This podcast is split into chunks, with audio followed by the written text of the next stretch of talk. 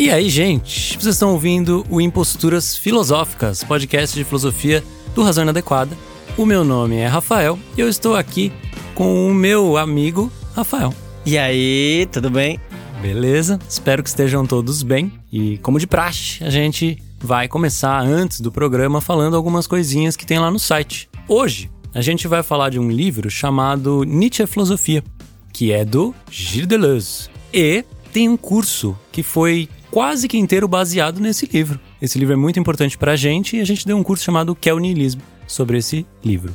Tem uma série lá no site chamada O que é Nihilismo, onde a gente fala sobre quatro formas de nihilismo, e é uma série bem acessada, e aí a gente teve essa ideia de fazer todo um curso pensando nessa crítica nietzschiana. Só que quem desenvolveu muito bem essa ideia do nihilismo em Nietzsche foi o Deleuze. O Deleuze é um gênio, né? Ele é um grande comentador que pega as ideias do filósofo e ainda soma coisas em cima. Então esse livro, Nietzsche a Filosofia, é muito bom, ajudou a gente a fazer a série, orientou a gente na hora de fazer o curso, o que é niilismo. É tão bom que a gente escolheu um trecho para ler hoje. Perfeito. Vocês podem acessar esse curso sendo alunos lá no site, pela loja, ou fazer uma assinatura e apoiar o trabalho como um todo, inclusive este podcast bonito que fazemos todas as sextas-feiras. Então vamos lá? Vamos lá, bora!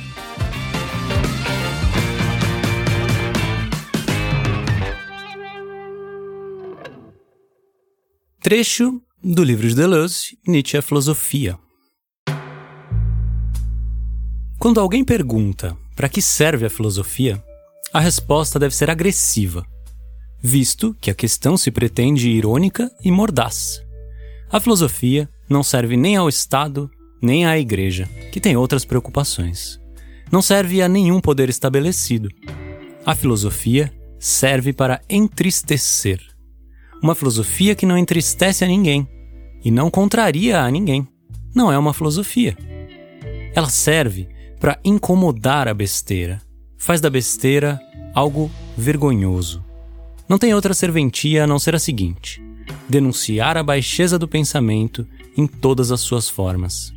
Existe alguma disciplina fora da filosofia que se proponha a criticar todas as mistificações, quaisquer que sejam sua fonte e seu objetivo? Denunciar todas as ficções sem as quais as forças reativas não prevaleceriam. Denunciar, na mistificação, essa mistura de baixeza e besteira que forma tão bem a espantosa cumplicidade das vítimas e dos autores. Fazer, enfim, do pensamento algo agressivo, ativo e afirmativo.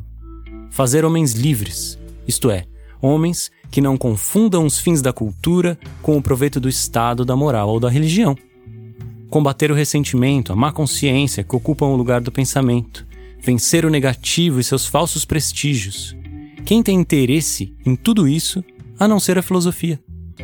A filosofia, como crítica, nos diz o mais positivo de si mesma, tarefa de desmistificação. E que não se apressem em proclamar o fracasso da filosofia a esse respeito.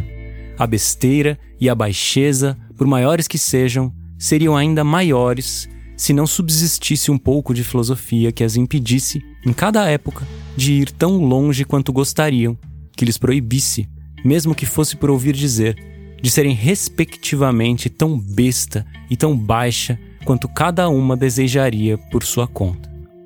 Alguns excessos lhes são proibidos, mas quem lhes proíbe a não ser a filosofia? Quem as força a se mascararem, a assumirem ares nobres e inteligentes, ares de pensador?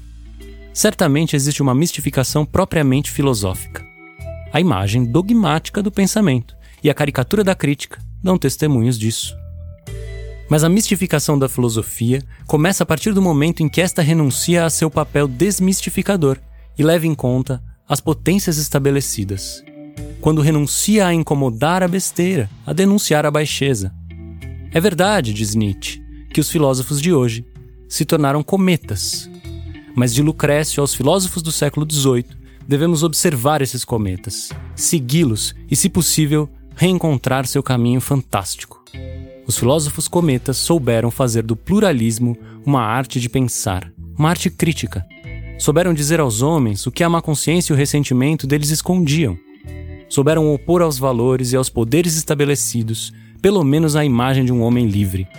Após Lucrécio, como é possível perguntar ainda para que serve a filosofia? É possível fazer essa pergunta porque a imagem do filósofo é constantemente obscurecida. Faz-se dele um sábio, ele que é apenas o amigo da sabedoria, amigo num sentido ambíguo, isto é, o antes-sábio, aquele que se deve mascarar com a sabedoria para sobreviver. Faz-se dele um amigo da verdade, ele que faz o verdadeiro enfrentar a mais dura prova, do qual a verdade sai tão desmembrada quanto Dionísio a prova do sentido e do valor. A imagem do filósofo é obscurecida por todos os seus disfarces necessários, mas também por todas as traições que fazem dele o filósofo da religião, o filósofo do Estado, o colecionador dos valores em curso, o funcionário da história. A imagem autêntica do filósofo não sobrevive àquele que soube encarná-la por algum tempo em sua época.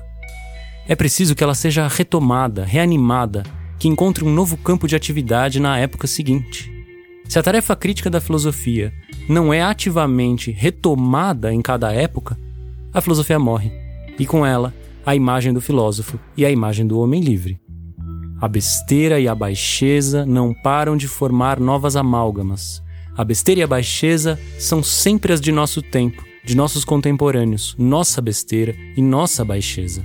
Diferentemente do conceito intemporal de erro, a baixeza não se separa do tempo, isso é, dessa transposição do presente, dessa atualidade na qual se encarna e se move. Por isso a filosofia tem uma relação essencial com o tempo, sempre contra seu tempo, crítico do mundo atual. O filósofo forma conceitos que não são nem eternos nem históricos, mas intempestivos e inatuais. A oposição na qual a filosofia se realiza é a do inatual com o atual, do intempestivo com o nosso tempo. E no intempestivo, há verdades mais duráveis do que as verdades históricas e eternas reunidas, as verdades do tempo por vir. Pensar ativamente é agir de maneira inatural, portanto, contra o tempo, e por isso mesmo, sobre o tempo, em favor, eu espero, de um tempo por vir. É isso que diz Nietzsche em Anticristo. A cadeia dos filósofos não é a cadeia eterna dos sábios, ainda menos o encadeamento da história, mas uma cadeia quebrada, a sucessão dos cometas, sua descontinuidade, sua repetição, que não se reduzem nem à eternidade do céu que eles atravessam, nem à historicidade da terra que sobrevoam. Não há nem filosofia eterna, nem filosofia histórica. A eternidade, assim como a historicidade da filosofia, reduz-se ao seguinte: a filosofia, sempre intempestiva, intempestiva em cada época.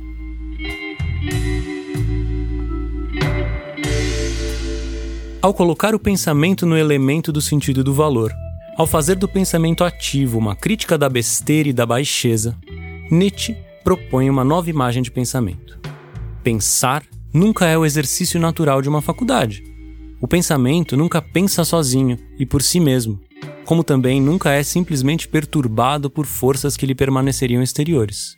Pensar depende das forças que se apoderam do pensamento. Enquanto nosso pensamento estiver ocupado pelas forças reativas, enquanto encontrar seu sentido nas forças reativas, é preciso confessar que ainda não pensamos.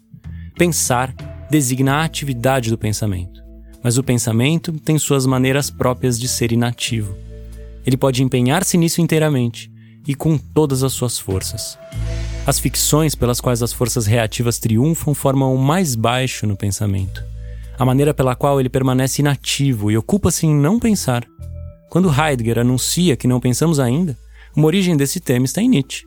Esperamos as forças capazes de fazer do pensamento algo ativo, absolutamente ativo, a potência capaz de fazer dele uma afirmação. Pensar como atividade é sempre uma segunda potência do pensamento. Não o exercício natural de uma faculdade, mas um extraordinário acontecimento no próprio pensamento, para o próprio pensamento. Pensar é uma enésima potência do pensamento. É preciso ainda que ele seja elevado a essa potência, que se torne o leve, o afirmativo, o bailarino. Ora, ele nunca atingirá essa potência se as forças não exercerem uma violência sobre ele. É preciso que uma violência se exerça sobre ele enquanto pensamento. É preciso que uma potência o force a pensar. O lance num devir ativo.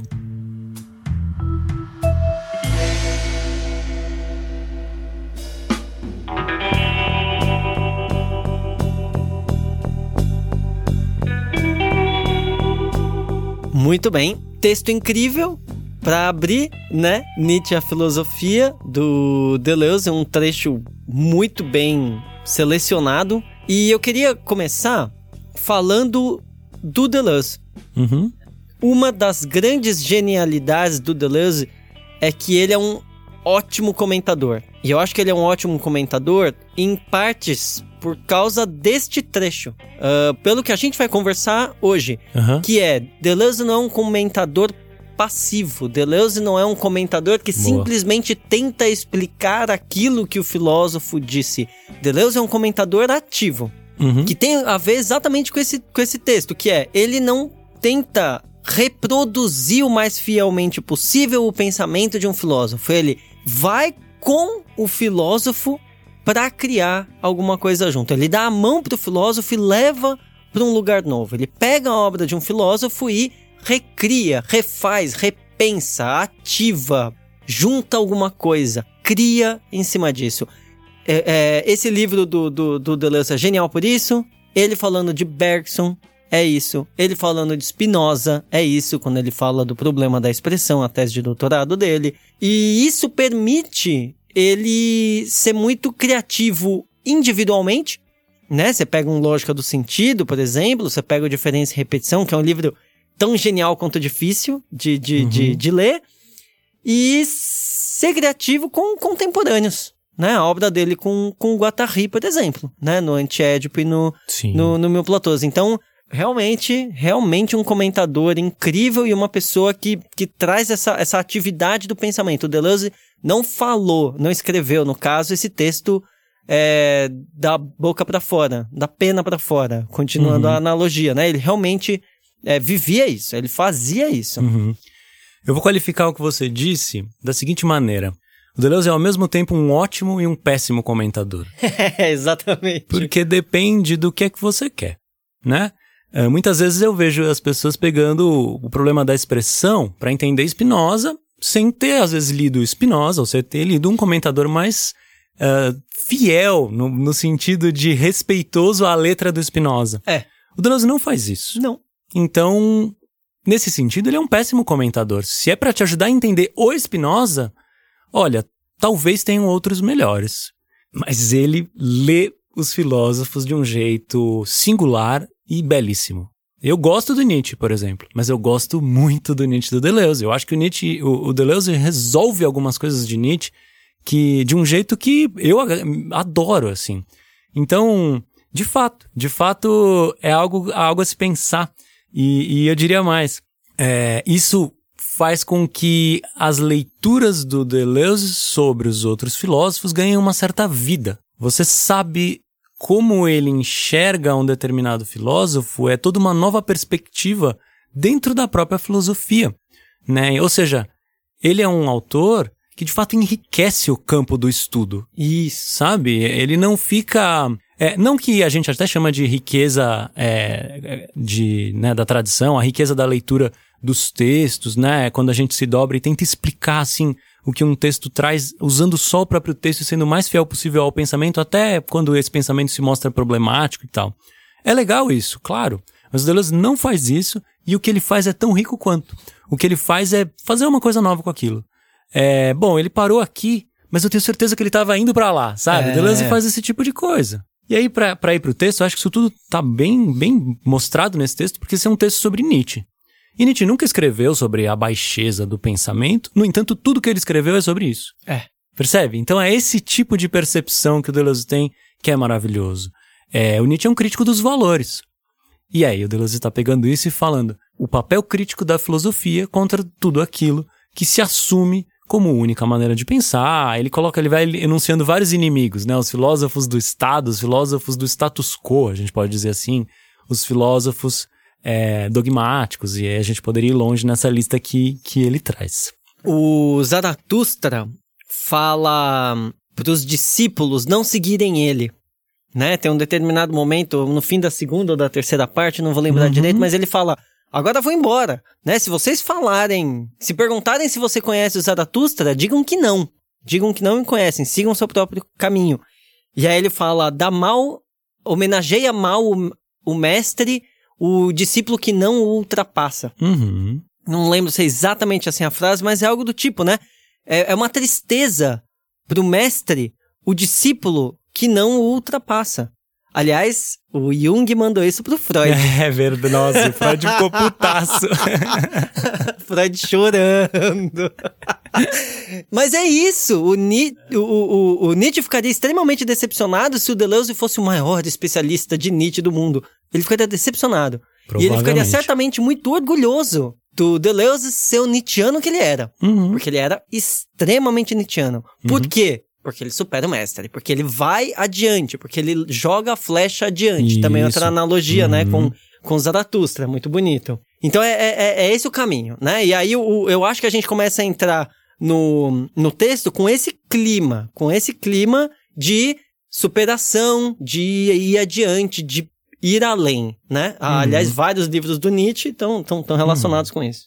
É o não me siga do Zaratustra, né? Porque o Zaratustra, conforme ele vai falando, ele vai tendo um grupo que vai sempre com ele. Aí chega uma hora que ele fica meio de saco cheio, ele fala, não me siga, né, sabe? Não, não, não, eu não tô dizendo, eu tô revelando coisas que são importantes para vocês. O sem discípulos, né? Muito Sim. louco isso, assim. O, o subtítulo do Zaratustra é o livro para todos, todos, e para ninguém. ninguém. E, e, ele desce para supostamente falar alguma coisa. Ele tem algo a dizer. E Sim. ele tem algo importante a dizer para que todos pensem. O esgotamento dos valores, a perspectiva do eterno retorno. Tem várias coisas que a gente poderia várias. levantar. Só que aí quando começam a, a idolatrá-lo, ele fala: Não, vocês não estão entendendo, é, né? Acabou isso, acabou. Vocês não têm que seguir ninguém, vocês vão ter que arranjar as próprias respostas. Então, esse não me sigas parece que é ouvido atentamente pelo Deleuze, né? Atentamente. E aí, ele vai para ele vai pegar o Nietzsche. O Nietzsche, aliás, talvez seja o filósofo que mais influencia o Deleuze no sentido, né? A gente costuma falar que o Deleuze faz um filho pelas costas, né? Uhum. Esse é o jeito de dizer que ele comenta ativamente. Um jeito menos elegante de dizer que ele comenta é. ativamente. Ele faz um filho pelas costas dos autores. O Nietzsche talvez seja aquele que mais conseguiu fazer um filho no Deleuze, né? Aquele que mais resistiu a isso e aquele que mais influenciou, talvez, o pensamento deleuziano, principalmente na ética, né? Daria para dizer, talvez, de um jeito mais elegante, que quando os filósofos uh, se deitam com Deleuze, eles acabam tendo uma gravidez não desejada e não planejada. e aí nasce alguma coisa totalmente nova. Totalmente Sim. nova, né? Eu, eu, imagino que, que, esses filósofos queiram se deitar com, com o Deleuze, que haja essa, essa vontade aí. Aí quando é, quando é consentido, é bem mais legal, né? Pelo amor de Deus. Um, eu queria pensar duas coisas. Eu queria pensar, primeiro, o quanto fazia parte dos planos do Nietzsche é, escrever inúmeras extemporâneas, né? Eu acho uhum. que, se, se, não me engano, acho que tem quatro extemporâneas, né? É uma, a crítica da Strauss, Schopenhauer como educador. Sobre é, verdade e mentira. Sobre verdade e mentira no sentido dessa moral e sobre história, né? Isso. né? Sobre a utilidade da história. Uhum.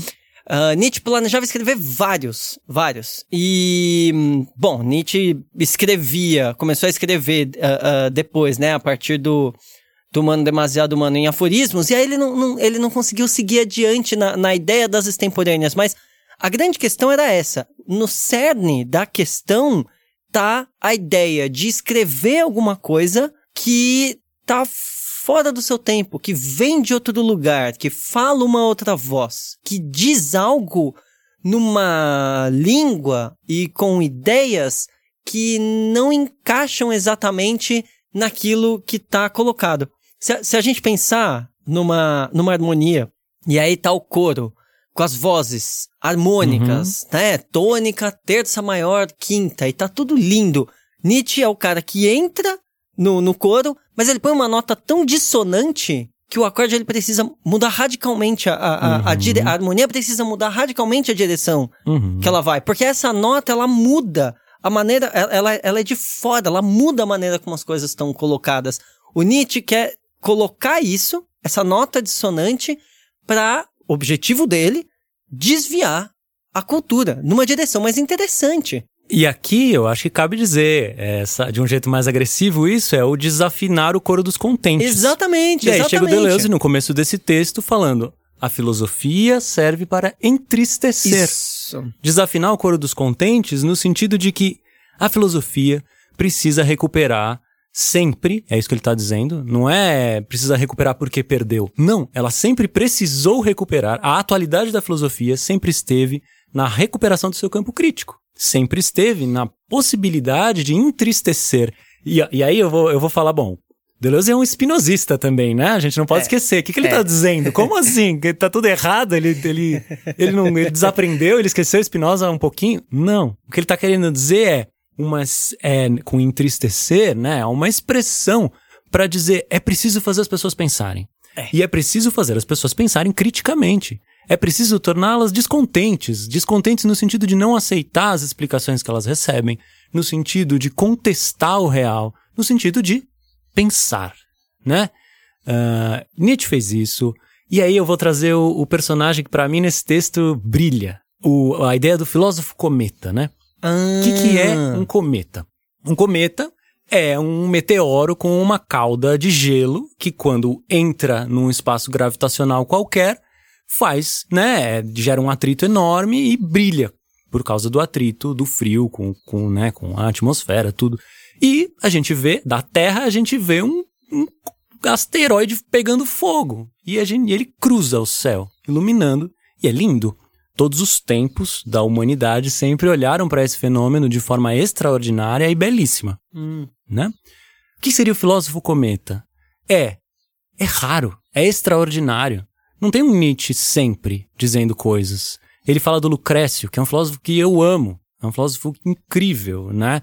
Ah, no começo do, do, do cristianismo, sendo o epicurista segurando e, ah, os seus valores e, e mostrando um caminho novo, né? O cometa, ele atravessa um tempo, né? E, iluminando alguma coisa e ele se destaca, ele se, des, ele se desloca do que são os astros normais, dos astros estacionários, ele tá muito veloz. Exatamente isso. Eu acho genial essa ideia, porque o cometa ele quebra toda a ideia de um universo estacionário. É. Né? A gente está acostumado a pensar o universo como estão ali as estrelas, Uhum. e, e- e até os planetas eram algo muito estranho, né? Porque planeta, a etimologia da palavra significa errante, porque Uhum. o planeta estava indo numa direção, quem, quem olha os céus sabe, ele de repente começa a voltar. É o, é o que a astrologia fala de Uhum. Mercúrio retrógrado, né? Nossa. Então, é isso. Uhum. Realmente, da nossa perspectiva, começa a voltar. Isso é super estranho para quem tá observando da Terra. O cometa é o ápice disso. O ápice. Porque ele é a coisa mais efêmera daquilo que a gente vê como eterno. Quando a gente olha para cima, a noção de ordenação e de eternidade é totalmente quebrada, desmoronada por um cometa. É Uhum. muito bonita essa ideia, é muito bonita. Exato. Tem até um texto do Sexto Empírico que é lindo, que ele fala que a gente olha para esse cometa e fica espantado, assim, né? Nossa, como é lindo. Porque é extraordinário. Eu- o Sexto Empírico fala: se a gente tivesse a capacidade de enxergar o Sol da maneira como a gente enxerga um cometa, vocês têm ideia do que seria isso? Né? O Sol. Pensa no Sol, né? A massa gigantesca de hidrogênio queimando e dispersando sua luminosidade sobre toda a Terra. Isso é incrível. É isso que a gente quer recuperar. A filosofia, o cometa, ele tá dizendo de alguma coisa que tá rolando, sabe? que tá ele tá ali rolando. apontando. E se a gente vivesse 13 bilhões de anos, a gente veria o Sol como um cometa. Exato. Porque o Sol não existiu. E aliás, aliás, isso é muito forte, porque o Sol é, faz parte de muitas das comparações que fazem com Deus, Uhum. né? O Sol sempre foi um Deus ah, em várias culturas, né? O Sol é efêmero. É, é- é- é tão bizarro pensar O isso. Sol o é- Sol O nosso maior ponto. o nosso maior É, de ponto apoio, de é. apoio. Ele é efêmero. Ele não Sim. existiu sempre e ele não vai existir dessa maneira sempre. Ele vai Uhum. queimar o, o hidrogênio dele, vai virar uma gigante vermelha e vai virar uma anã branca. Ele vai fazer isso. Sim. O, o- o- é- esse- esses movimentos de efemeridade, de quebra de uma ordenação universal, o filósofo tá aí pra isso. Exato. E, e, assim, tanto a citação a Nietzsche como a Lucrécio, ela não é à toa, e, e não é à toa esse personagem, porque ambos usam essas metáforas muito. O Nietzsche, no, no Eterno Retorno, fala quem foi que desatou a terra do seu sol, né? Deus morreu. É, no, no, desculpa, no aforismo do Deus, do Deus está morto. Um, dois, do cinco. Eterno Retorno. No 1, 2, 5 do Gaia Ciência. O Lucrécio fala contra a superstição, apontando, olha, vocês estão olhando para o céu e tendo medo do que ele está nos apresentando, no entanto é onde vocês tinham que estar olhando para é, admirar a maravilha que é o mundo e a tranquilidade que a gente tem nesse momento. É, então, são filósofos que olharam para esse movimento do mundo e colocaram uma posição. E colocaram uma posição nova, né? É, isso é belíssimo. E, eu, e aí eu acho que a gente se encaminha para o tom crítico do texto. É. Que é qual é o papel da filosofia, afinal, hoje? É. A gente até esteve falando disso mais de uma vez nesses últimos programas, né? Qual é o espaço do filósofo? E a gente tem visto.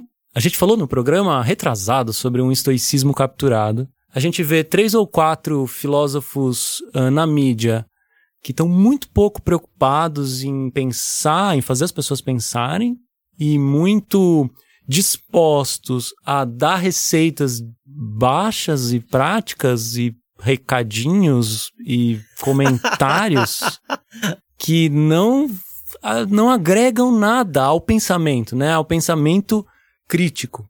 Então, afinal de contas, como recuperar essa atualidade da filosofia? E o Deleuze está dando a receita, denunciando, denunciando o pensamento baixo, tomando uma distância e falando: o que, que vocês estão fazendo, sabe? A gente está pensando há 2.500 anos, que a gente tem anotado, pelo menos 2.500 anos, a gente está pensando. E do que a gente tem anotado também, né? Porque a filosofia, ela tá. O pensamento, ele tá em vários Tá lugares. em vários lugares, sabe? E, e tem gente pensando muito mais do que os que se dizem filósofo. Ou seja, a gente precisa precisa ter uma tarefinha para levar para casa, que é denunciar essa baixeza, denunciar esse uso ah, torpe do pensamento. Nossa, mil coisas pra comentar disso. Primeiro, o, o Deleuze, ele tava naquela época, né, quando esse texto foi escrito, ele tava no embate feroz com filósofos do tempo dele, que são esses filósofos midiáticos. Ah, da, da, da mesma maneira que nós temos os nossos, a França do século do, do- dos anos 70 também tinha. E o Deleuze estava lá pra- pra pra criticar isso. E eu acho que esse pensamento é exatamente essa, essa crítica do, do, do, do coro dos contentes. Porque, para pra pensar. Eu tenho um exemplo perfeito.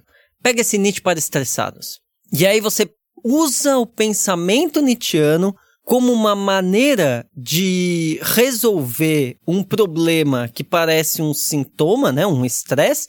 E fazer as coisas voltarem ao normal. Uhum. Nietzsche certamente gostaria de pôr fogo num livro desse e dizer isto é uma bosta, o meu pensamento não serve pra isso, meu pensamento serve pra te estressar. Uhum. Eu quero que você me leia, eu quero que você fique estressado, eu quero que você fique puto, eu quero que você fique triste, eu quero que você fique incomodado, eu quero que você pense coisas que você nunca pensou antes e que você ache isso extremamente estranho e perturbador. Então, esse pensamento que o Nietzsche está trazendo e que o Deleuze está tá, tá, tá revigorando, ele não serve para grande mídia, ele não serve para estar entre os mais vendidos, Não. ele não serve, Não serve. ele não serve, ele não serve, porque esse pensamento na enésima potência, ele faz uma sociedade desabar. Uhum. Porque é exatamente uma crítica absoluta a uma sociedade. Deleuze e Nietzsche estavam criticando profundamente a sociedade europeia. Estavam falando, isso aqui não funciona, não presta, não é assim. Não Uhum. é esse o bom caminho, não, isso não é isso que faz sentido. Então, é, é, é, eu acho que o que a gente tem nesse primeiro momento seria esse filósofo do coro dos contentes, que dá esses conselhos cheios de prudência e faz as suas palestras motivacionais e ganha milhões. Uhum. E a gente tem esses filósofos que não têm conselhos de prudência para dar. Você não vai lá para se sentir melhor. Uhum. Você vai pra lá querendo se sentir melhor, mas você sai se sentindo pior. Às vezes acontece. É. E, e, e esse, o, o Deleuze está dizendo, este é o bom caminho da filosofia. Né? A filosofia que entristece. Uhum. Não dá pra imaginar alguém lendo Genealogia da Moral e continuando o mesmo, se fizer uma boa leitura. E eu né, falei da genealogia da moral, mas substitua por grandes livros da filosofia. O da natureza, do Lucrécio. O Tratado Teológico Político. Do Spinoza. É, substitua pelo que você considera um grande livro, o Discurso da Servidão Voluntária do Laboissy. Porra. Né? Não dá para imaginar que alguém leia um livro desse e permaneça o mesmo. Não dá para imaginar que alguém pegue o intervalo do seu trabalho para ler um discurso da servidão voluntária e volte para respeitar o patrão da mesma maneira, certo? Então, como é que a gente espera que isso ocupe o lugar da grande filosofia aparecendo para todos e chegando a todos? Né? A gente nem tem essa esperança. É, a gente vai mesmo correr pelas margens, né? Para citar novamente o Zaratustra, para roubar uma ovelhinha aqui ou ali. A filosofia, no fim das contas, ela produz todo um corpo de pensamento crítico, quando é boa filosofia, para, de fato, tentar interferir. E ela interfere sim. Mas ela não vai chegar nesses espaços, porque esses espaços estão fechados para isso, né? Eu imagino, por exemplo, se uh, alguém na rádio qualquer aí, numa rádio famosa da mídia, chamasse um filósofo agressivo de fato para falar alguma coisa. Uh, um filósofo atual, por exemplo, digamos, eu vou citar uh, o Jonefer. Jonefer Barbosa veio aqui no programa filósofo da PUC. Tem uma fala agressiva, uma fala boa, chega com o pé na porta. Duvido que alguém chame ele para ir num programa de rádio para falar sobre alguma coisa, para falar sobre os corpos que foram que sumiram na, na ditadura militar em valas públicas. É, e são coisas que a gente deveria falar, né? Que a filosofia está aí para isso. É, e se a gente for pegar qualquer outra qualquer outra referência de qualquer tempo, a filosofia esteve deslocada em todos os tempos. O Spinoza não pôde publicar os seus livros. Uhum. O Nietzsche nem era lido. Uhum. E depois começou a ser lido, mas até hoje a gente sabe que aonde ele chega, ele chega muito tolhido da sua potência. Uhum. É, e aí a gente pode pegar vários exemplos, né? Um Marx que teve que ficar mudando de lugar a vida inteira porque nenhum estado aceitava acolhê-lo. Né? Ele uhum. conseguiu ficar na Inglaterra por causa do Engels. Então, percebe, não é... Uh, a, a filosofia, ela está acostumada a isso ela está acostumada a não ter lugar. O filósofo, ele não tem um lugar muito bem definido. Uhum. Ele se descola desse lugar. E eu acho que é isso que o Deleuze está convidando a perceber e fazer. Não aceitar a, a, o lugar que se oferece e buscar uh, esse outro lado, essa extemporaneidade, essa intempestividade, que é o, o ir numa, numa, numa direção crítica mesmo, né? Tô pensando aqui, quem que falou que a esquerda não serve para ser situação, só serve para ser oposição? É uma, é uma frase comum, né, que, que, que, a gente tá, tá acostumado. Eu fiquei pensando um pouco o quanto o pensamento crítico ele foi apropriado por um discurso de direita como eu não sou politicamente correto e eu faço uma crítica para isso que está aí. Talvez isso seja um movimento ainda mais característico no Brasil com os 13 anos de, de PT no poder, onde a direita era a, a, a oposição e fazia esse, esse, esse ponto de, de, de, de pensamento crítico. E eu tô pensando aqui o, o, o que que diferencia a gente deles, né? Uhum. Porque, porque esse pensamento hoje crítico, que se diz que não é politicamente correto, bem, bem, bem localizado no campo da, da direita, talvez concordasse com algumas coisas que a gente está dizendo e eu, eu tenho medo da gente ser confundido. Uhum. que não é isso que a gente está hum, querendo definitivamente. dizer. Sabe? A gente não, não, não tá indo por, por, por esse caminho. E, e, e aí eu fico pensando o seguinte: eu acho que na esquerda e na direita existe um pensamento que ele é fácil, ele é feito sem reflexão. Eu acho que na direita e na esquerda a gente uhum. corre o risco de, de, de cair nisso. Acho que o movimento da filosofia, ela é contra o movimento, o pensamento preguiçoso. Totalmente. Né? E, e, e, e o pensamento preguiçoso, normalmente, ele é um pensamento o qual você aceita os efeitos sem questionar as causas. Então, uhum. ele normalmente está associado a algum tipo de pensamento transcendente. Então, eu, eu acho que eu seguiria por esse caminho para dizer: não nos confundam com esse pensamento, não confundam essa extemporaneidade com um pensamento politicamente incorreto, que a gente uhum. vem encontrando por aí, Porque o pensamento politicamente incorreto, normalmente, ele está associado a algum tipo de conservadorismo extremamente transcendente. Sim. Né? Então algo do tipo, é, eu falo, eu falo mal de gay mesmo, eu não tô nem aí, politicamente incorreto. Esse, esse pensamento que parece questionador, que quebra com, ai, ah, agora hoje não pode mais nem fazer piada racista, não sei o que lá. Esse pensamento, que parece um pensamento questionador, que deixa incomodado, não sei o que, não sei o que lá, esse pensamento conservador, ele tá extremamente ligado a uma transcendência, a um conservadorismo que diz que as coisas precisam uhum. continuar sendo o que são. E na verdade eu tô incomodado com isso, então eu vou fazer aqui minha, minha piadinha uhum. racista, minha piadinha de mau gosto não é esse caminho, né? Eu, eu, esse... eu, acho que é legal a gente tomar cuidado com isso. Esse é o pensamento mais preguiçoso de todos. Mais preguiçoso do mundo. E é Aquela justamente... piadinha estúpida, né? Preconceituosa. É, e é justamente aquele que não quer se deixar entristecer no sentido de perceber como entristecer aqui, no sentido de perceber a sua finitude, de perceber o quanto não alcança determinadas coisas e precisa reavaliar, repensar, refletir, né? Uh, esse tipo de pensamento, que se coloca como uma grande novidade, é algo extremamente antigo e de todos os tempos. É, é justamente o afirmar violentamente uh, um mesmo modelo. Né? E a gente sabe o quanto essa violência é real e o quanto a gente precisa combatê-la, no nosso campo aqui, no caso, na filosofia.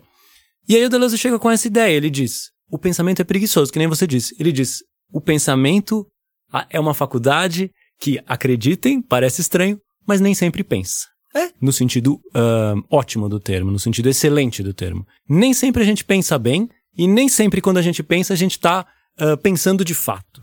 É isso que ele diz. Existe um pensar passivo, preguiçoso, uhum. e existe um pensar ativo. É isso, é isso, essa é, é a diferenciação. É isso. E, e eu acho que vocês que estão ouvindo devem conseguir pensar, por exemplo, Vou, vou eu, que vou, eu que vou puxar a psicologia hoje, hein?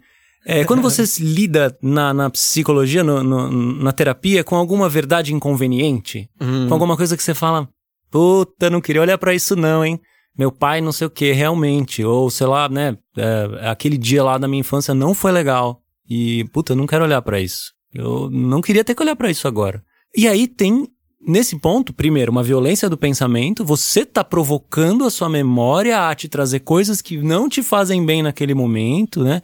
E você está trazendo coisas que vão ser difíceis, mas é aí que você tem a possibilidade de pensar ativamente, de tomar, elaborar, e aí, bom, cada linha vai para um lado, mas é aí que você tem a chance de exercer o pensamento sobre alguma coisa, de não ter, de não ser mais passivo frente a algo uh, que não te agrada, frente a algo que passou despercebido, frente a algo uh, que por você se deixaria escondido, né? Por isso que o pensamento ativo é algo perigoso para o mundo uhum. e é algo perigoso para gente. E aí, eu lembro, para continuar com a astronomia que, que nós dois gostamos, eu fico imaginando o que, que foi quando Copérnico começou a chegar à conclusão de que, na verdade, é a Terra que girava em torno do Sol. Uhum. E, e, e, percebe o, o que, é o pensamento ativo, né? É. Porque o Copérnico olhava para cima, viu o Sol girando em torno da Terra, ele falava, ele dava uma cotovelada ali do lado, opa, e aí? O Sol gira em torno da Terra? E o cara falava, sim. E Lógico. aí ele, opa, e você? Também todo mundo dizendo a mesma coisa e, né, as evidências, entre aspas, uhum. né, ali. Uhum. O que, que, é esse pensamento ativo? De repente, a Terra gira em torno do Sol. É. Isso, isso é pensamento ativo. De repente, de repente, a luz tem uma velocidade máxima. Ela não, uhum. não é mais instantânea. De repente, o espaço-tempo é moldável de acordo com a gravidade. Uhum. Isso é um pensamento ativo. O pensamento ativo é uma quebra absoluta dos paradigmas, tanto fora, e aí estou usando a astronomia como um, um bom exemplo para isso, mas dentro. Né? O que, que o Sócrates fazia quando ele estava andando por aí? Basicamente, ele estava falando: isso que você acredita, isso que você tem como chão que você pisa, isso não é mais o chão que você pisa. O chão que você. Sabe, sabe quando o coiote e o papaléguas estão passando em cima de um precipício E aí eles só caem quando eles olham. Sim, né? sim, o, o, é verdade. O, coiote olha assim pra, pra tela e ele fica. Ai meu Deus, tem alguma coisa errada. Aí ele olha pra baixo, aí ele cai. Aí ele se esborracha. É isso, é o filósofo faz isso. O Tipo, filósofo olha pra baixo você- aí, é, mano. Faz ver que você não sabe o chão que você tá pisando. E aí você cai. E Sim. dá um medo do caralho. Ninguém quer fazer isso. Ninguém quer cair. Porque dói, porque dá medo, porque se entristece, porque tem que voltar, subir em cima do cavalo de novo. Ninguém quer fazer isso. Aham. O filósofo tá lá pra fazer isso. É o bode na sala. Bode na sala. E você falou da, da- do Copérnico. A gente usar o termo revolução hoje em sentido social, num sentido combativo, né? Desde, desde a esquerda marxista e tudo, tem muito a ver com isso. Vem daí, né? Vem do Kant, iluminista, chamando isso de revolução copernicana. Porque É. o movimento da Terra e do Sol é revolucionário, né? É.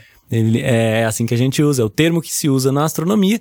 Consequentemente, o Kant percebe a mudança que foi no pensamento de forma geral, ah, um, ah, inverter o eixo, basicamente, completamente, né? Em vez da gente estar parado bonito, pleno e tudo girando em torno da gente, agora a gente é uma bolinha do, no nada girando em torno de, um, é de uma uma. bateria imensa. É, a gente é uma ameba num musgo girando em torno de uma fogueirinha.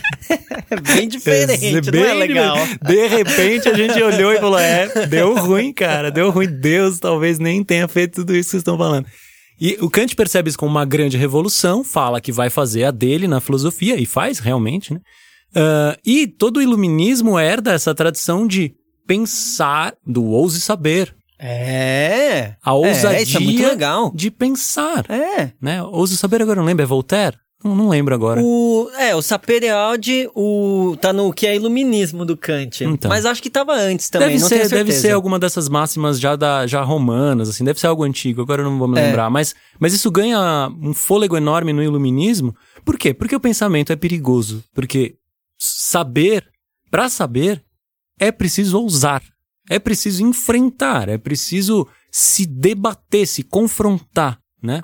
Voltando a Nietzsche, ah, Nietzsche, quando tá prestes, ah, tá nos anos auges dele, ele fala, pertenço às máquinas que podem quebrar.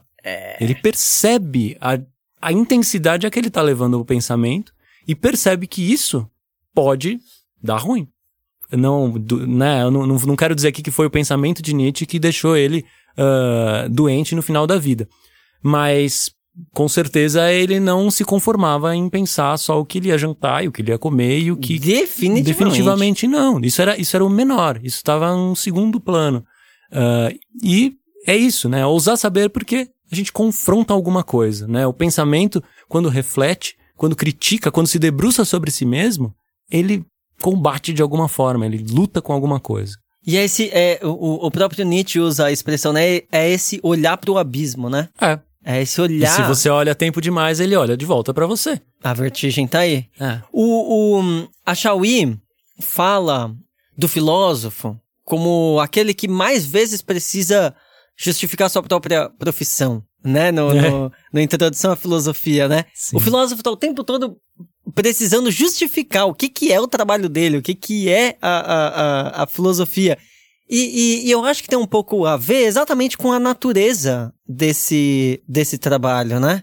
Porque eu, eu, eu tava pensando aqui enquanto você falava, a gente, a gente usou muita analogia com a astronomia. Ah, o filósofo é como se ele fizesse a prova real do pensamento.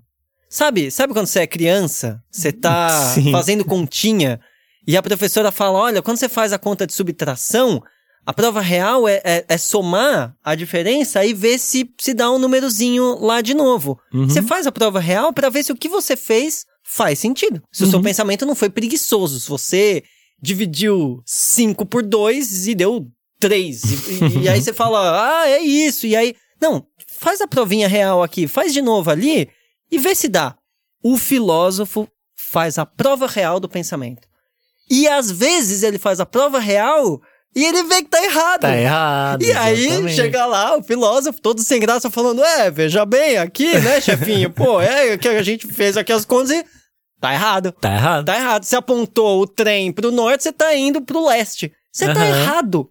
Quem gosta de ouvir isso? Ninguém, cara. gosta de ouvir isso. Nem na física, né? Quando chega o Ninguém. Einstein falando, olha, encontrei um negócio aqui. Putz, fiz umas contas aqui, e, meu. Mano, não tá batendo. Não, tá Fica errado, todo hein? mundo puto. Todo mundo. E aí depois Vai chega. todo mundo querer provar que ele tá errado. Sim. E aí depois passa um tempo e que chega a física quântica e ele fica puto. Ele fica putaço, porque é isso. Todo mundo fica puto quando a sua verdade Sim. é questionada E- e jogada no chão. E exato. Mas veja a singularidade do filósofo. Quando alguém te faz uma conta, você confere a conta uma vez, duas, três, cinco e fala, realmente esse cara conseguiu achar alguma coisa, né? Isso é legal, na física. Quando alguém te mostra na bússola que você tá indo pro caminho errado. Porra, tô indo pro caminho errado, caralho. A filosofia não tem esses métodos de verificação claros. Então o filósofo ele entra num combate que é um combate corpo a corpo, que é um combate de pensamento, que é o corte no pensamento mesmo. É o Sócrates lá, ele tá ah, em diálogo de forma extremamente respeitosa, ah, de forma, eu diria, humilde, propondo um combate. Né? Sim, Propondo um porra, combate. A, o- a- a filosofia nasce no, no debate grego exatamente com, Sim, com, essa, sim. com essa postura, né? O, o banquete. O banquete, perfeito. O banquete, que é, na verdade chama-se simpósium, né? Porque banquete a gente associa à comida. Simpósium era uma festa que os gregos tinham pra beber. Eu me encher a cara. Simpósio. Chega lá, o Sócrates é o último a chegar, eles aí eles propõem, ah, vamos falar sobre o amor. Ah, Parece que ninguém fala sobre o amor, por que, que a gente não fala sobre o amor? Lá tem Quantas cinco canecas pessoas. de vinho já, já, já, tinha rolado aí, ixi, né? Já tava rolando. Sócrates chegou já, a festa já tava há uns dias, né? E aí tá todo mundo lá, todo mundo já bebeu, não sei o quê, começam os discursos. Tem cinco discursos antes do do Sócrates. Aí tem o Aristófanes, aí tem não sei o quem, O mito do andrógeno o tá mito aí. do Andrógeno, tem vários mitos, tem coisas lindas, um fala de Eros, né? Chega o Sócrates e fala, bom, mas eu nem vou falar, se eu soubesse que é para cantar o amor aqui, falar de um jeito tipo só, falar qualquer coisa eu nem falo. Tipo, já, já chega assim, já fala assim, eu achei que a gente ia pensar. Ele fala isso. Porque você só saiu falando. Exato. Você só É- saiu é falando o que, que é o amor preguiçoso. pra você. É, legal. O amor pra você é um mito que É algo incrível, Legal. é algo... é, ok, façamos poesia, façamos outras coisas, ok. Mas filosofia, então, se estamos pensando em falar de amor filosoficamente, então a gente precisa pensar. E pensar é aceitar um combate, né? E não é um combate entre nós. Aí que é mais bonito ainda. Porque o filósofo, sendo justamente o amigo da sabedoria, ou os amigos da sabedoria, no plural até, né? Aqueles que estão em função da sabedoria, eles não brigam entre si. É um engano achar também que, é, sei lá, o Chomsky e o Foucault estão tretando num sentido de que eles se odeiam. Pelo contrário, eles se respeitam muito. Por isso o debate é bom. Por isso a conversa deles é boa, né? É, o Sócrates com o Protágoras, o, é, né, o Spinoza com o Descartes, né? Sim. o Nietzsche com o Kant ou com o Schopenhauer, né? Todos leram-se, entenderam-se, respeitam-se e aí entram juntos num combate, da onde cada um vai sair com ideias e etc. Mas, ou seja, não é um combate entre si, é um combate com o pensamento, acompanhado dos outros, o que é maravilhoso, o que é lindo, né? Como é que termina o, o banquete? O, o Sócrates fala que Da a Diotima. filosofia é, é. A Diotima fala que a filosofia é filha de Pênia, que é penúria, e Isso. Poros, que é artimanha, né? Que é, a, a- Eros. Eros é filho de, de Penúria e Poros. E Eros é o melhor filósofo Aham. exatamente porque ele tem a artimanha, ele tem a inteligência, ele tem a capacidade, mas Uhum. ao mesmo tempo ele é filho da penúria. Ele é Uhum. filho Ele daquilo que tem, falta, daquilo é, que não, não tem. tem. E o filósofo é isso. Uhum. Quando, quando Deleuze diz no, no, no texto da diferença do filósofo com outros, ele traz exatamente esse ponto. Porque ele fala: o filósofo não pode ser confundido, por exemplo, com um sábio. Esse sábio que possui alguma coisa, Uhum. que é capaz, que é incrível. Não, o filósofo não está nesse lugar. O filósofo não se assemelha àquele que possui a verdade, não se assemelha ao teólogo da religião, que também possui isso, não se assemelha ao Estado, não se assemelha à verdade da história, não se assemelha à verdade da cultura. O filósofo é aquele que está desamparado. Uhum. Ele não tem. Ele faz os outros não terem também.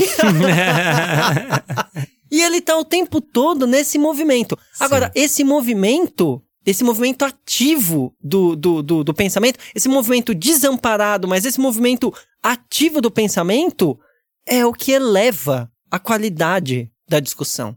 É o que eleva a qualidade do uhum. discurso. Ao invés de estar tá todo mundo ali, no coro dos contentes, rindo e falando, hahaha, é isso mesmo, é isso mesmo, Deus criou um mundo em sete dias, ou então, ah, o meu partido que é o certo, então, hahaha, é isso aí, minha opção sexual que é a melhor de todas. O filósofo chega lá e fala, puta, mano, será mesmo? Uhum. Você já pensou isso? Você já pensou aquilo? Putz, mais uma vez eu me disseram isso, hein? E aí, como é que você faz? Esse é o ponto do filósofo. Porque ele nem tá dizendo eu tenho a verdade. Ele tá dizendo, e aí, você vai qualificar esse pensamento ou você não vai qualificar o pensamento? Sinto muito, você vai ter que fazer isso agora que você tá aqui na minha presença. Ou você afia direito essa lâmina, ou esse corte cego não vai chegar a lugar nenhum. Exato. E o filósofo, então, ele tem essa, essa característica agressiva necessária é. Mas não é uma agressividade no sentido de desrespeito, como, como, como a gente colocou agora há pouco. Né? Não, né? não. É, desrespeito é o que a gente vê de Exato. quem não pensa. Desrespeito né? é a baixeza do é, pensamento. É, a baixeza do pensamento. É a famosa Isso. falácia de atacar a pessoa e não o argumento. Isso, exatamente. Isso é a baixeza é do pensamento. Exato. Ou o pensamento preguiçoso em si. É. Né? Quando alguém emite uma opinião, e vocês todos já passaram por isso, quando alguém emite uma opinião burra, que você fala, mano, você, você abriu é burro, a boca. Cara, você pensa de um jeito burro. Você é burro, cara, que loucura. Como você é burro. Não consigo gravar muito bem o que você falou, porque você fala de uma maneira burra. Caetano não podia entendi. vir no podcast. Nossa, pelo amor de legal. Deus. Eu, eu, não entendi o que, que, você disse. Eu não consigo entender o que você fala, porque você fala de uma maneira burra. E é isso, é cara. É isso. É isso. Caetano, nesse ponto, filósofo, cara. Porque a pessoa abriu a boca, ela falou as primeiras coisas que passaram pela cabeça dela, sem exercer o mínimo de reflexão, e falou aquilo como se fosse uma verdade absoluta. Ah, não, não, a gente. O máximo que a gente pode fazer é denunciar e falar: você tá falando de uma maneira burra. Pensa. Pensa. Pensa no que você, você tá falando. no que você falou? Você tá pensando no que você tá falando? Ou você só tá falando? Reflita um segundo sobre o que você está falando. Porque se você fizer isso, eu tenho certeza que você vai mudar de opinião sozinho. Porque o pensamento, ele também pode ser reflexo, que nem o corpo tem reflexo. E o corpo tem reflexos burros. Burros. Uhum. O corpo pode fazer burrice. Sim. A mente pode fazer burrice. Faz o tempo quando inteiro. ela faz sem refletir. Uhum. Então, é, é, é, é, só isso que o filósofo está dizendo, né? Por que você não pensa antes de falar? Uhum. Por que você não presta mais atenção naquilo que, que você acredita? E isso é visto como agressivo. É visto. Sim, nossa. Você já ousou questionar alguma, alguma máxima social, né? Uh, geralmente você é visto como alguém que está estragando a festa, né? Estragando o almoço da família no é. domingo, é, tá azedando a maionese, né? Tá, sei lá o que você tá fazendo, mas se você questionar alguma máxima social, você vai sofrer uma punição. E, bom, o filósofo, ele supostamente se endureceu com isso. Ele falou, beleza, esse é meu papel. O meu papel, a gente também andou falando de cínicos. O cínico é, é o que é. mais se endurece contra isso. É. Tipo, eu não tô nem aí pro que você tá pensando. Né? Eu vim aqui para falar isso. Acolha, se você acha que deve. Eu não tô nem aí se você não olhar mais na minha cara. Tá tudo bem. Eu vim aqui para te dizer isso. Porque isso está acontecendo. Tá vendo? Isso se passando, tá vendo essa hipocrisia toda? Você vivendo desse jeito, mas vivendo mal? Pois é, eu vim aqui para te falar isso. Mas aí você vê como, como tem uma beleza enorme nos cínicos, que aliás é um conceito que Foucault traz muito bem e que, e que diz respeito a, a, a, aquele momento da Grécia, que é a parresia. Uhum, é. O cínico, ele aceita entrar nesse, nessa discussão, nesse debate, nessa, nessa crítica, porque não é um pensamento exatamente eu contra você, não é eu a despeito de, de você, não é eu querendo te humilhar, né? Não é essa a ideia. A parresia é a fala franca, ativa, que gera modificação. Uhum. O filósofo faz uso da fala franca. O filósofo é aquele que vai dizer alguma coisa, ele entra num, num, num, num debate, ele vai dizer alguma coisa, e ele. A, a, a, eu, eu sei um jeito legal de dizer, porque é uma fala encorpada, uma fala viva. Uhum. E aí volta no que a gente estava dizendo de o filósofo ele não está preocupado com a eternidade, Então, o filósofo não é aquele que descobriu alguma coisa eterna, jamais vai ser questionado, jamais vai uh, uh, desvanecer, jamais vai sumir. O filósofo não está fazendo isso, mas o filósofo também não é aquele que só entra lá e xinga meia dúzia e vai embora. E não tem efeito nenhum. A, a, a fala da filosofia é uma fala ativa do desvio. Então, quando o filósofo fala, o que ele está esperando não é que a fala dele seja morta, que não, seja, não chegue em lugar nenhum, que não faça nada. Não é uma fala efêmera uhum. e não é uma fala eterna. Ela está em algum lugar entre isso. E para ter algum, para ela estar tá em algum lugar entre isso, ela precisa de alguma maneira ter uma se ligar. Ela precisa de alguma maneira estar tá ali, né? Quem tá ouvindo em posturas filosóficas quer ser provocado. Uhum. Ele não desligou até agora porque ele de alguma maneira quer ser provocado. Ele tá nesse, nisso com a gente, ele fez um pacto com a gente. Sim. Ele quer ouvir isso. E isso que é tão bonito. É. Isso é lindo. A gente quer ser provocado, é lindo. Quando eu abro um livro de filosofia, eu falo, vai, mano. Quero ver, quero ver você Bate fazer. com força. É, não economiza. eu quero ver, eu quero ver se você faz eu chegar lá ou não. Exatamente. É isso. É, isso. É isso sem querer dizer que a filosofia é um grande masoquismo intelectual. Também não Mas chegamos já dizendo. Mas já dizendo que ela é um pouco não, isso também. É consentido esse masoquismo. Por isso Sim. que é bom. Porque dói, mas é bom. É bom, tem dores que são boas, né? O Nietzsche falou isso mil vezes, repetidamente. A gente não pôde ler o trecho inteiro do livro, porque é um subtítulo inteiro do livro do Deleuze que fala sobre esse assunto da, uh, da, da, filosofia contra a besteira. Mas eu vou ler mais um trechinho para provocar a gente, que é um também maravilhoso, que está em outra parte do capítulo. O Deleuze diz assim: A besteira não é um erro, nem um tecido de erros. Conhecem-se pensamentos imbecis, discursos imbecis que são feitos inteiramente de verdades. Mas essas verdades são baixas. São as de uma alma baixa, pesada e de chumbo. A besteira e, mais profundamente, aquilo de que ela é um sintoma, uma maneira baixa de pensar. Percebem como o Deleuze está qualificando conceitualmente a ideia de besteira? E fica até difícil de entender exatamente o que ele quer dizer. Mas a gente sai provocado, né? A gente sai pensando, tipo, caralho, será que eu tô pensando besteiras? O que, que eu tô fazendo? Será que meu pensamento é baixo? Né? Será que o meu pensamento é um sintoma de, um, de, um, de uma vida ruim? Uh, tudo isso é o Deleuze movendo um jeito de pensar na sua cabeça, assim, operando e cruzando fiozinhos, assim, de um jeito muito bonito. E quando ele fala que não é um erro, isso é muito lindo também. Porque a gente erra, tá tudo bem, assim, eu penso alguma coisa, vou lá, experimento, dá tudo errado e, e acontece, né? Não é um erro. Às vezes, ele diz, às vezes tem uma verdade que é besta, é burra. A verdade do capital, por exemplo. Vamos, vamos, vamos por esse lado. Alguém chega com você com uma estatística e fala, olha, a gente nunca gerou tanto lucro uh, no planeta Terra. A estatística tá certa. No entanto, ela é besta, ela é estúpida, ela é inútil, ela é a baixeza do pensamento por excelência, porque se você questiona ela em um ponto, ela se mostra frágil, ela se mostra incoerente, ela se mostra estúpida, né? É possível construir coisas estúpidas só com verdades. Isso é o que o Spinoza chamaria de imaginação, uhum. de uma ideia inadequada. Uhum. A ideia inadequada, o Spinoza diz, não é uma mentira, ela é uma verdade pequena. É. Quando Exato. a gente olha para cima, o Sol parece estar tá girando em torno da Terra. Não é mentira. Sim. Eu não tô mentindo. Uhum. Mas se eu transformo a baixeza do pensamento em um sistema de pensamento, aí você é burro. Aí você é burro. você se é você burro. vira e fala, olha, uh, o dono da Havan não pode ir embora do Brasil porque ele dá emprego para várias pessoas, Aí você tá dizendo uma verdade burra. Burra. Porque a gente quer muito que ele vá embora. é, é, é. A verdade. A verdade burra é a verdade pequena. Sim. A verdade burra é a verdade que não extrapola o Uhum. campo, Uhum. né, do, do, do, do, do que tá colocado.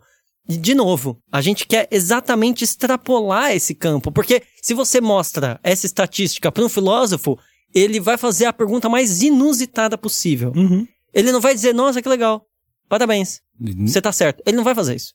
Ele vai fazer a pergunta mais inusitada possível. Por quê? Porque ele vai fazer você olhar para uma coisa que você não tinha olhado ainda. Algo do tipo, mas será que não é bom o dono da Havan ir embora do Brasil? Será que não- Uhum. isso não seria muito legal? Uhum. Né? Esse, esse movimento, esse deslocamento. Sim. E, e vo- você falou de uma verdade que não se extrapola. Eu acho que a gente poderia, poderia chamar isso de dogma. E se, se a gente olhar para a história da filosofia, não tem um dogma que permaneceu intocado.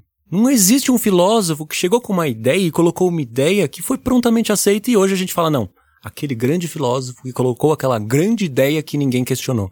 No mínimo, enquanto ele estava vivo, já tinha alguém falando com ele, falando, não, não, e aquele outro lado lá? Porque é da natureza da filosofia extrapolar fazendo mais perguntas, né? A gente chega em uma resposta, o próximo passo é fazer uma nova pergunta. E aí, eu queria até evitar essa ideia de que parece então que a gente não sai do lugar. Porque o. Retomando a ideia. Nossa, a gente cita muita coisa, né? A gente, a gente briga com os convidados quando eles trazem muita citação e a gente sai aqui falando de todos os filósofos ao mesmo tempo. Mas os céticos. Ah. Os céticos, eles não são aqueles que querem mostrar que não existe verdade. Uhum. Eles querem mostrar que nenhuma verdade dá conta do fenômeno. E eles dizem não a deixar de buscar, mas permanecer buscando. Isso é lindo. Isso é maravilhoso, porque não é que a gente para então, e não quer dizer que toda resposta é igual, e não quer dizer que tem uma resposta que vale unicamente, que se torna um dogma e, e a gente aceita por tudo. É mais complexo, simplesmente. Sim, é mais difícil. Sim, você vai ser violentado pelo pensamento até pelo limite dele. Porque você vai chegar num ponto e falar, daqui eu não consigo passar. Vira pro outro lado. Porque aqui eu não consigo passar. Você vai chegar em um exemplo, você vai chegar em uma analogia, alguém vai te trazer alguma informação que você não tinha e você vai falar, não, não, o que eu pensei não serve para isso, o que eu pensei não cabe aqui. E, e porque a gente tem, com o pensamento crítico, que, pode, que a gente pode chamar de complexo, que olha várias vezes para a mesma coisa, que se preocupa, atento com as informações, atento como como pensa, se pensa bem, a gente tem essa natureza, essa natureza de, de não de não estacionar, de não ser, eh, voltando para para a analogia do universo, não ser estacionário, não ter eh, uma verdade inquestionada na qual ah, acredite piamente, né? Quem, quem estuda música deve ver isso muito bem. E quem estuda evolução deve ver isso muito bem também. Ah, eu acho que isso vale para o pensamento. O pensamento ele sai do lugar. Ele tem antecessores, Uhum. ele segue adiante, ele cresce e se multiplica, como Deus pediu. Então estamos fazendo isso muito bem. Mas certos pensamentos chegam em becos sem saídas.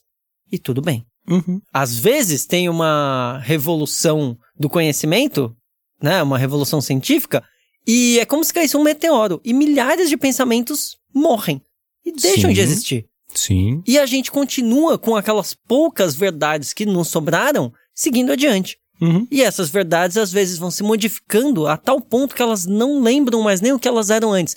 Mas a gente sai do lugar, a gente se move, a gente se multiplica e a gente está sempre refinando esses Sim. pensamentos. Né? Sim. Hoje a gente está aqui com uma coleção de pensadores.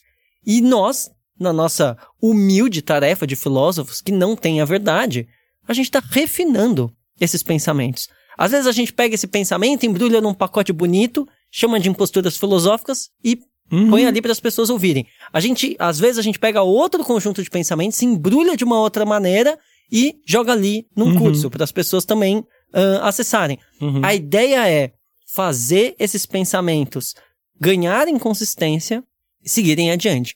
Sim. Que nem que nem a Voyager que foi mandada para além do sistema solar e a gente nem imagina onde é que vai chegar. Nem sabe o que é que, que aonde ela está a gente nesse tá momento. astronômico hoje. Hoje a gente tá, a gente tá extremamente.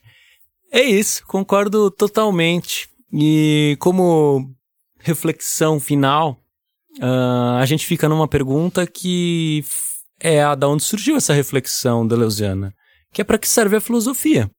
Ah, dentro dessa reflexão que você trouxe agora, a filosofia é uma busca incessante que, no entanto, a cada resposta ela aumenta um pouco a nossa capacidade de pensar. Resposta espinosista, né? Droga.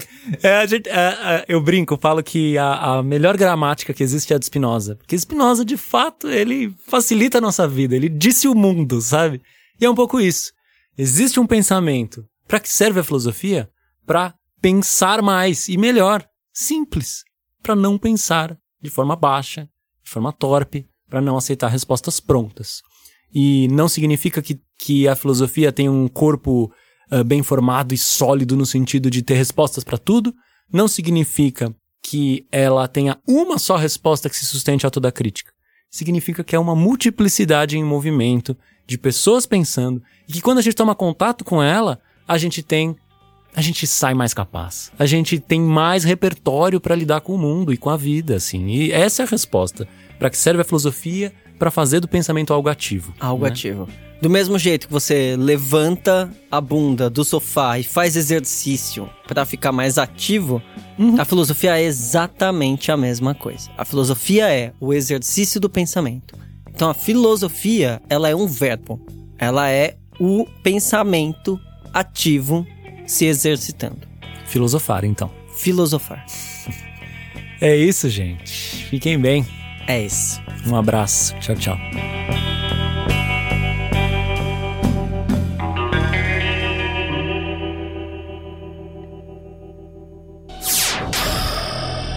Semibreves, edição de podcast.